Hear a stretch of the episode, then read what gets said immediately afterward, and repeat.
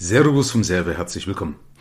Ja, vielleicht geht dir auch momentan das durch den Kopf, wie du dich am besten auf eine ungewisse Zukunft vorbereitest. Also das, was jetzt auf uns zukommt, scheint ja in irgendeiner Weise ungewiss zu sein, beziehungsweise ungewisser als bis dato. Also bis jetzt schien ja alles cool zu sein. Also bis jetzt war es ja irgendwie alles scheinbar planbar.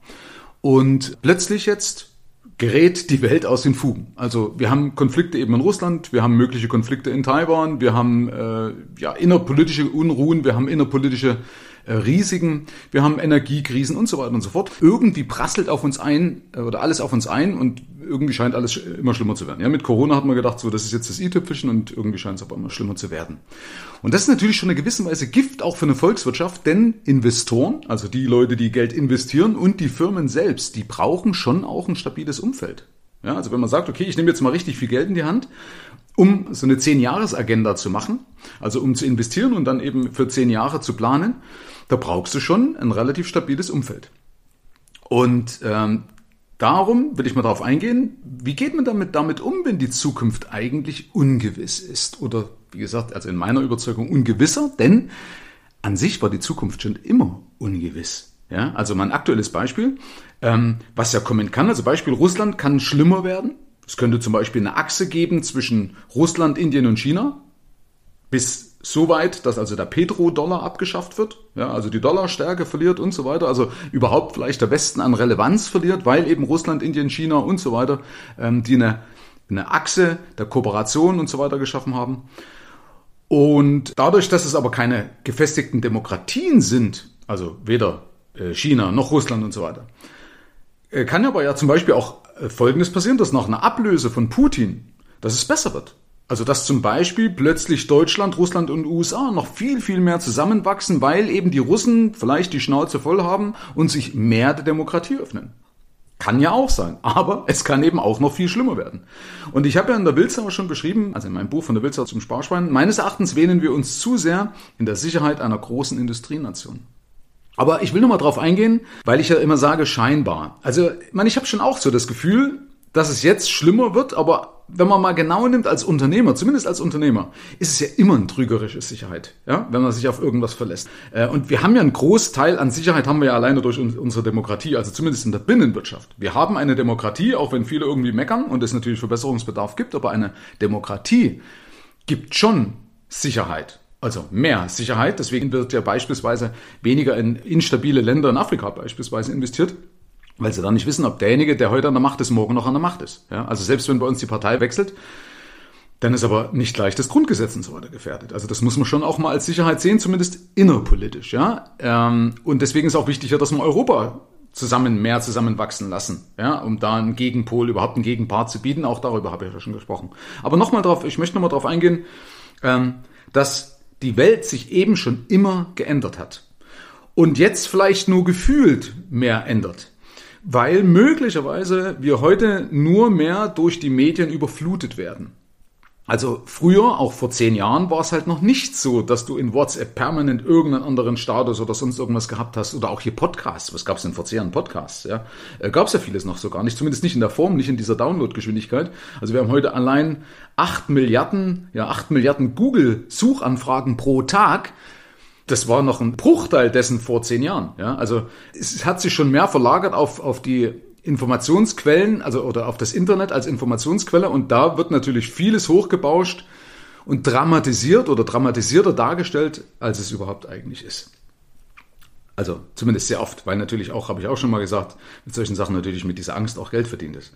Aber nochmal eben zurück, die Welt hat sich schon immer geändert. Bloß als Beispiel, die Top 10 der gefragtesten Jobs in 2010 gab es 2004 noch nicht. Also die Top 10 der gefragtesten Jobs, also der am meisten gefragtesten Jobs, gab es 2004 noch nicht. Also sechs Jahre zuvor gab es sie noch gar nicht. Ja, muss man überlegen, dass Leute, die da studiert haben, die am Ende des Studiums gar nicht mehr wissen, ob im Studienplatz überhaupt noch gefragt wurde oder ob es mittlerweile irgendein anderer ist. Also auch da war es doch schon nicht planbar. Also ungewiss heißt ja, es ist nicht sicher, es ist nicht planbar. Also das mag in den, vielleicht in den 50ern bis in den 90ern gewesen sein, aber seit der digitalen Revolution ist doch vieles eigentlich schon gar nicht mehr planbar. Sind doch viele auch schon von der Digitalisierung einge, äh, eingeholt worden. Anderes Beispiel aus dem Bereich, schon mal die Halbwertszeit von Ingenieurswissen liegt heute bei vier Jahren. Also nach vier Jahren bist du praktisch überaltet. Verstehst du? Also das Wissen, was du hattest, ist nach vier Jahren ne, nur noch die Hälfte wert. Also bist du theoretischerweise nach vier bis spätestens acht Jahren bist du eigentlich bist schon raus aus dem aus dem Geschäft. Wenn du sagst, ich ich war vor acht Jahren mal Ingenieur, ist nichts mehr wert. Ja, also nochmal die Halbwertszeit bedeutet ja, dass sich das Wissen, also das Wissen, was du hast, nach einem halben Jahr schon nicht mehr aktuell ist, dass sich das eben halbiert. Also lustig beispielsweise, wenn ein Ingenieur vier Jahre studiert, dann ist ein Teil des Wissens am Ende seines Studiums schon überaltet. Also schon echt verrückt. Ja. Oder ja, vielleicht noch ein anderes, ein anderer Part. 17% aller Frauen waren einmal im Leben ungewollt schwanger. Ist auch nicht planbar. Oder aus der Politik 1975 war noch ein militanter Linksradikaler und der wurde 1998 Außenminister. Ich spreche von Joschka Fischer. Ja, von 75 vom militanten Linksradikalen 1998 Außenminister. Und du kannst es selber bei dir auch mal reflektieren. Wenn du heute mal deine Situation anschaust, also geh mal heute, schau dich mal um und überleg mal, was ist heute so gekommen, wie du dir es als Teenager erwartet hast. Also, wo du gestartet bist in deine berufliche Laufbahn. Was ist heute daraus geworden? Wie sieht's heute aus? In vielerlei Hinsicht doch ganz, ganz, ganz anders, als es damals war, richtig? Und Psychologen nennen das die Illusion vom Ende der Geschichte. Warum? Im Endeffekt, weil wir uns ändern und sich die Welt ändert. Also die Welt ändert sich, das sehen wir jetzt gerade, auch wie gesagt, es gibt schon Verwerfnisse, die zwar schon absehbar waren, ja, oder in vielerlei oder in mancherlei Hinsicht, sagen wir es so, absehbar waren. Nur wir haben nicht hingeschaut, wir haben es halt nicht wahren wollen. Wir haben uns eben in dieser trügerischen Sicherheit so mal gebadet. Aber es ist auch so, dass wir uns selber ja ändern. Also, so wie bei Joschka Fischer beispielsweise. Früher warst du ganz anders als heute, ja. Und deswegen, wer mich kennt, ich habe das ja schon immer gesagt, Cash is King. Ne? Jetzt bewahrheitet sich ja umso mehr, seit, also spätestens seit der Corona-Krise und ich finde, Cash wird immer wichtiger. Nur bin ich halt ein Freund davon, nicht entweder oder. Also ich bin schon ein Freund davon, dass man sagt, pass auf, es ist wichtig, Cash zu haben und es ist wichtig, aber auch zu investieren oder gleichzeitig monatlich zu investieren, um eben zum Beispiel auch wieder nicht von meiner Firma abhängig zu sein. Also nicht nur in die Firma investieren, sondern teilweise auch im Kapitalmarkt, damit ich sage, okay, ich habe dort auch nochmal ein zweites Standbein, okay? Also Cash ist King, weil Liquidität sichert mir mein Überleben. Liquidität sorgt dafür, dass ich Zeiten, unsichere Zeiten überbrücken kann. Liquidität sorgt aber auch dafür, dass ich in unsicheren Zeiten angreifen und investieren kann und meine Konkurrenz ausboten kann. Aber ich habe das ja genug eigentlich schon erläutert. Aber wie gesagt, alleine nicht nur um zu überbrücken, sondern eben auch um anzugreifen, zu sagen, pass auf, jetzt habe ich hier eine Kriegskasse und jetzt kann ich einkaufen gehen oder auf Einkaufstour gehen, wenn andere eigentlich das Handtuch schmeißen. Und deswegen ist es auch wichtig, die Finanzen im Griff zu haben. Ja, wie willst du denn planen? Wie willst du denn dein Unternehmen steuern, wenn du die Finanzen nicht im Griff hast? Wenn du nicht weißt, ab wann muss ich Menschen entlassen? Kann ich mir jetzt Leute leisten, neu einzustellen? Oder was ist eben so meine Mindestfallhöhe? Wie viel Geld muss ich denn verdienen, damit meine Firma weiterhin oder so mal, also als Minimum verdienen, damit meine Firma am Laufen ist? Ja, also das ist ja das Erste, was ich zum Beispiel immer mache, wenn eine Krise kommt. Also zu Beginn der Corona-Krise habe ich mich auch hingesetzt, habe mir meinen Vermögensliquiditätsplan genommen, habe die Parameter geändert, wo ich eben Risiken gesehen habe. Das geht mit wenigen Klicks in wenigen Sekunden, wenn man die Zahlen eben einmal hat. Und dann wusste ich ganz genau, okay, das ist meine Mindestfallhöhe, so lange reichen meine Cash-Reserven, erst dann müsste ich aktiv werden und das lasse ich noch weiterhin als Puffer. Also ich konnte innerhalb von fünf bis zehn Minuten absolute Gewissheit schaffen, dass ich sage, also das Ding kann so und so viele Jahre gehen und Entschuldigung den Ausdruck, aber eigentlich kann mir äh, am Arsch vorbeigehen. Ja, ja, es ist halt, genau. Manchmal kann man es auch ganz so genauso vulgär sagen, Entschuldigung. Also, das ist der Punkt. Kenne deine Zahlen, sage ich auch immer wieder, dann kannst du damit planen. Weil wenn ich nicht planen kann, kann ich auch nicht steuern oder kann auch nicht skalieren oder kann auch nicht verbessern. Ja? Und das habe ich in einer Podcast-Folge auch schon mal gesagt. Und dann ist wichtig, dass du mit Sicherheitspuffern arbeitest. Also mein Vermögensliquiditätsplan arbeitet zum Beispiel mit Sicherheitspuffern. Dass ich einen Inflationsaufschlag habe und so weiter. Ja, also dass ich eben nicht auf, auf 100% ausreize, sondern eben sage, okay, bei 80% muss alles schon passen. Ja, das wird jetzt zu weit führen, weil dazu muss man ein bisschen malen können. Das ist ja im Podcast ein bisschen schwer. Und natürlich, dass du nicht alles auf eine Karte setzt. Also wenn die Zukunft ungewiss ist, dann ist es ja mal gut, wenn man dann doch in einer gewissen Weise verschiedene Standbeine hat, aber ohne sich zu verzetteln. Das ist ein wichtiger Punkt. Weil viele suchen dann irgendwie danach, irgendwas Besonderes als zweites Standbein zu machen. Nee, versuch mal aus deinen bestehenden Ressourcen ein zweites Standbein aufzubauen. So wie das Amazon macht. Weißt du, Amazon ist für mich ein wunderbares Beispiel, weil die sagen, hey komm, wir haben beispielsweise eine EDV, also wir haben eine Infrastruktur, eine IT-Infrastruktur für unseren Online-Shop ja, da können wir doch diese Server gleich mit nutzen, können praktisch beispielsweise auch gleich ein Prime-Angebot mit äh, Filmdownloads anbieten. Ja, das ist gar nicht so weit auseinander, weil die Infrastruktur, das Wesentliche ist ja im Endeffekt eine Infrastruktur und eine Software. Und wenn du eh Programmierer im Haus hast und hast Server im Haus, dann kannst du das genauso anbieten. Also dann verzettelst du dich nicht. Und dazu empfehle ich dir auf jeden Fall, dass du mal aufschreibst, was dir denn alles gefährlich werden könnte. Also gibt's Kunden, die zu sehr in einer Branche drin sind, die gebeutelt werden kann? Gibt's überhaupt eine Abhängigkeit von Kunden? Gibt's eine Abhängigkeit von Lieferanten und so weiter und so fort? Also schreib einfach mal auf, bring mal so ein bisschen Paranoia ruhig auf den Schreibtisch, aber eben alles schriftlich. Ja, wer mich kennt, weiß er, schriftlich denken, das ist meine Devise. Ähm, und schreib das auf, was kann deinem Unternehmen, was kann dir selber gefährlich werden. Und dann kannst du ja zum Beispiel in einer gewissen Weise auch versuchen, eine Redundanz anzustreben. Also ich kenne es ja aus meinem, aus meinem Hobby als Pilot. Eine Redundanz, wie beim Fliegen, ist ja extrem wichtig. Also redundant bedeutet ja, dass du äh, Systeme gleichzeitig laufen hast. Ne? Falls eins mal ausfällt, geht einfach ein anderes an. Ne? Also dass du zum Beispiel in deiner Firma nicht abhängig bist von einem Mitarbeiter, bloß als Beispiel. Oder eben, wenn ein Kunde ausfällt, ist gar nicht so schlimm, habe ich eben noch andere Kunden. Und genauso solltest du das bei allen Sachen möglichst anstreben, ist zumindest meine Erfahrung. Hat natürlich einen Nachteil, aber ich finde halt Redundanz gerade als Pilot ultra dankbar, weil wenn mal irgendwie ein Tank ausfällt, habe ich einen zweiten, ja. Zündkreisläufe und so weiter ist alles redundant. Dann hast du noch Backup-Batterien, also sogar zwei Batterien. Also wenn die Lichtmaschine ausfällt, dann habe ich noch eine Backup-Batterie und wenn die ausfällt, habe ich noch mal eine Backup-Batterie, damit also die Elektronik funktioniert und so weiter und so fort. Also in vielerlei Hinsicht einfach redundant und das bringt natürlich schon viel Sicherheit, ja. Aber, und jetzt kommt natürlich der Punkt, der Nachteil, du musst halt Geld dafür aufwenden. Ja, Redundanz kostet Geld. Zwei Backup-Batterien kosten halt mehr als keine. Aber da gilt halt für mich halt die Devise, lieber haben und nicht brauchen, als brauchen und nicht haben. Also ich bin langfristig immer optimistisch, aber in einer gewissen Weise bin ich auch paranoid. Also ich habe ja immer dieses Credo, hope for the best, plan for the worst. Also hoffe auf das Beste, plane für das Schlimmste. Und dazu gehört ja genau, dass ich in vielerlei Hinsicht immer redundant bin. Also bei mir nennt sich das Hosenträger und Gürtel.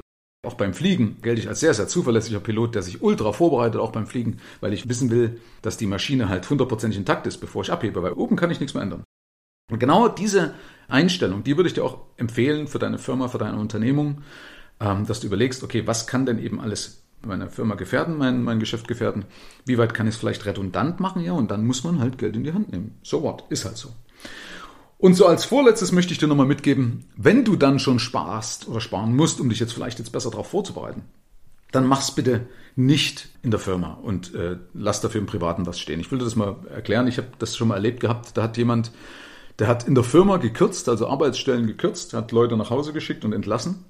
Und aber die private Putzfrau für zu Hause, die hat er gelassen. Und das kann ich überhaupt nicht verstehen. Also das ist in meinen Augen ein Unding, weil was sichert denn mein Geschäft ab? Weil eine Putzfrau, eine Reinigungskraft ist ein Luxus, ja. Aber die sichert nicht mein Geschäft. Auch wenn ich es übers Geschäft laufen lassen kann. Also wenn das gar nicht mehr so viel kostet, aber das ist doch die falsche Einstellung. Ja.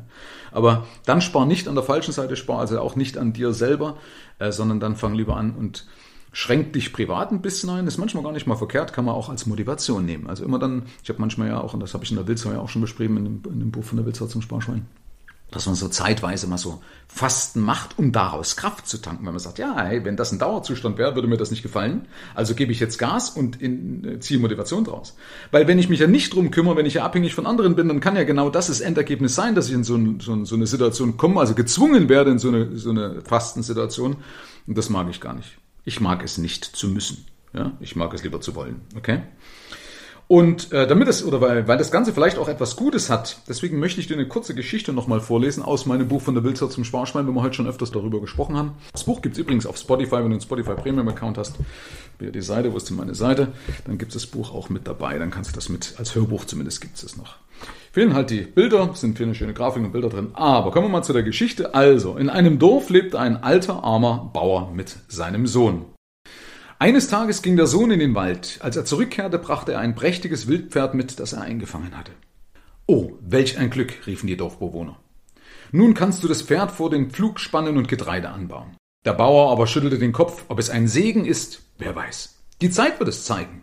Eines Tages entlief ihm das Pferd und die Menschen im Dorf sprachen ihr Mitleid aus. Was für ein Unglück. Doch der Bauer antwortete gelassen. Fakt ist, das Pferd ist verschwunden. Pech oder Unglück. Wer weiß das schon. Einige Tage später war das Pferd plötzlich wieder da und mit ihm einige andere prächtige Wildpferde. Die Dorfbewohner riefen verwundert, was hast du für ein Glück? Wieder entgegnete der Bauer, Glück, wer weiß. Kurz darauf wollte der Sohn eines der Wildpferde einreiten, er stieg auf das Pferd, das ihn sogleich abwarf. Dadurch brach er sich ein Bein. Oh, welch ein Unglück, riefen seine Nachbarn aus. Was hast du für ein Pech, jetzt kann dir dein Sohn nicht mehr bei den Feldarbeiten helfen. Der Bauer aber schüttelte den Kopf. Fakt ist, mein Sohn hat sich ein Bein gebrochen. Ob es ein Unglück ist Weiß ich nicht. Die Zeit wird es zeigen. Es begab sich, dass das Land einen Krieg begann. Die Soldaten des Kaisers kamen auch in das kleine Dorf, um Männer für die Armee zu rekrutieren. Der ganze Ort war von Klagen erfüllt, weil man wusste, dass die meisten nicht nach Hause zurückkehren würden. Der verletzte Sohn des Bauern jedoch wurde nicht eingezogen. Die Nachbarn kamen zu dem alten Mann und sagten, du hattest recht. Es hat sich als Segen erwiesen, dass sich dein Sohn das Bein gebrochen hat. Unsere Söhne sind nun vielleicht für immer fort. Der alte Mann antwortete seinerseits, ihr hört nicht auf zu urteilen. Fakt ist nur, dass eure Söhne in die Armee eingezogen wurden und mein Sohn nicht. Herzlichen Dank fürs Rein und Hinhören. Ab hier liegt's an dir. Bis zur nächsten Folge. Dein Michael Serve. Schau auch gerne mal auf meiner Seite michael-serve.de vorbei. Ich freue mich, wenn du vorbeischaust.